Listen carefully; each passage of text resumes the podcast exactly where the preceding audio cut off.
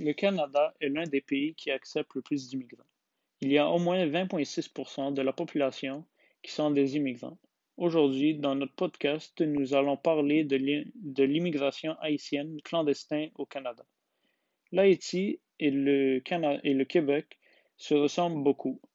Les deux parlent français et les deux pratiquent en majeure partie la religion chrétienne. C'est toutefois seulement en 1930 qu'on remarque une présence haïtienne au Québec suite à des problèmes politiques, économiques et géologiques. L'immigration haïtienne commence au Québec véritablement avec la perte du pouvoir du président Élie Lescaut.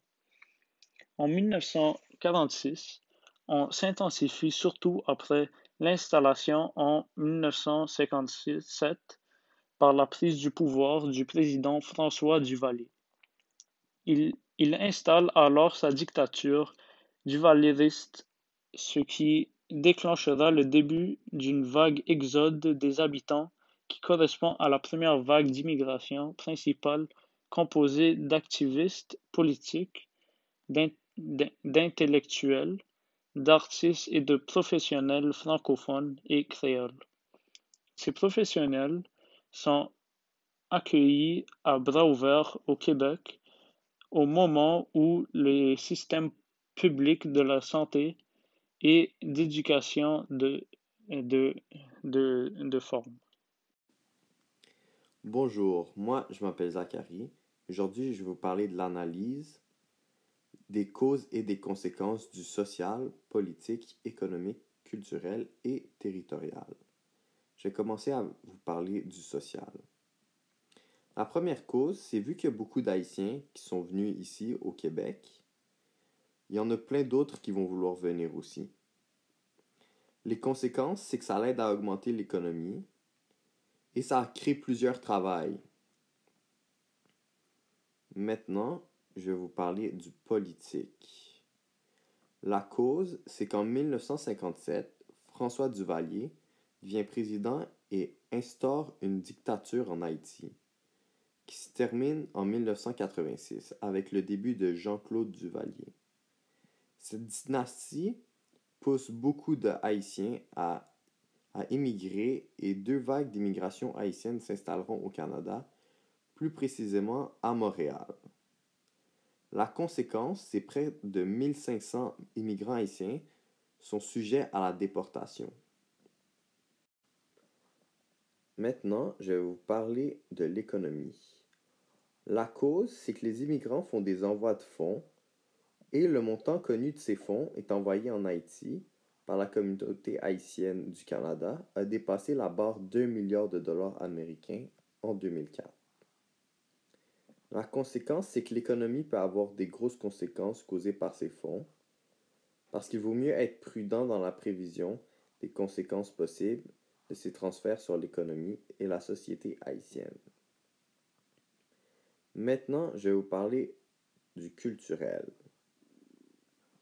La cause culturelle, c'est puisque beaucoup puisque la majorité des Haïtiens sont chrétiens et que le Québec est en majorité chrétien, ben, c'est un peu la même culture, alors ils viennent s'installer ici, puisqu'on a un peu la même culture. La conséquence, c'est que certains individus qui vont juger leur culture haïtienne et ça peut causer du racisme. Maintenant, je vais vous parler du territorial. Les conséquences, c'est qu'ils ne sont pas habitués à la neige.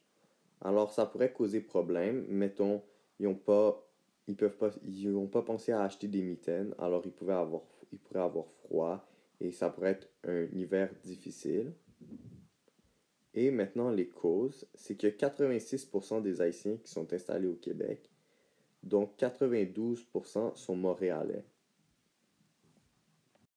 alors bonjour moi je m'appelle Edouard et moi je vais faire la globalisation et la réflexion sur notre recherche qui était l'immigration haïtienne au Canada et au Québec. Alors, l'immigration haïtienne au Canada a été quelque chose dans le passé, mais qui continue de nos jours encore aujourd'hui. Suite à l'effondrement du régime de Duvalier, en 1976, Et au grand séisme qui a frappé l'Haïti en 2010, 100 000 Haïtiens ont continué d'émigrer ici, suite à de nombreux problèmes économiques tels que l'augmentation sans fin du prix de l'essence. À la suite du séisme, un élan de solidarité se fait ressentir au Québec.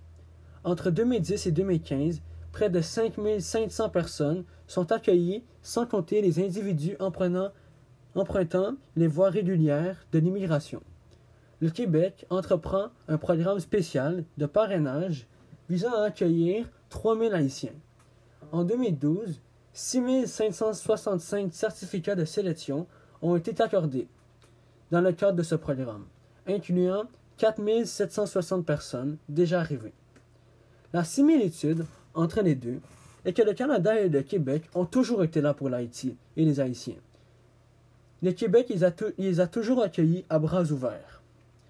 Ils ont toujours été un élément essentiel.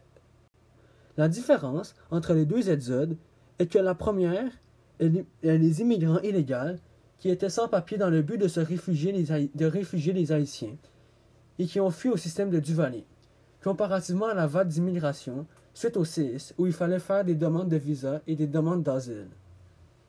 Alors, euh, ce que nous avons appris durant cette recherche, c'est que les Haïtiens, ben, ils ont eu beaucoup d'événements dans leur pays qui les ont obligés à fuir et parfois même s'enfuir pour trouver des meilleures conditions que dans leur pays natal.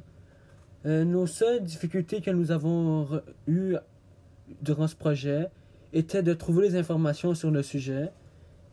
Euh, des fois, c'était pas vraiment clair, c'était quand même difficile à trouver.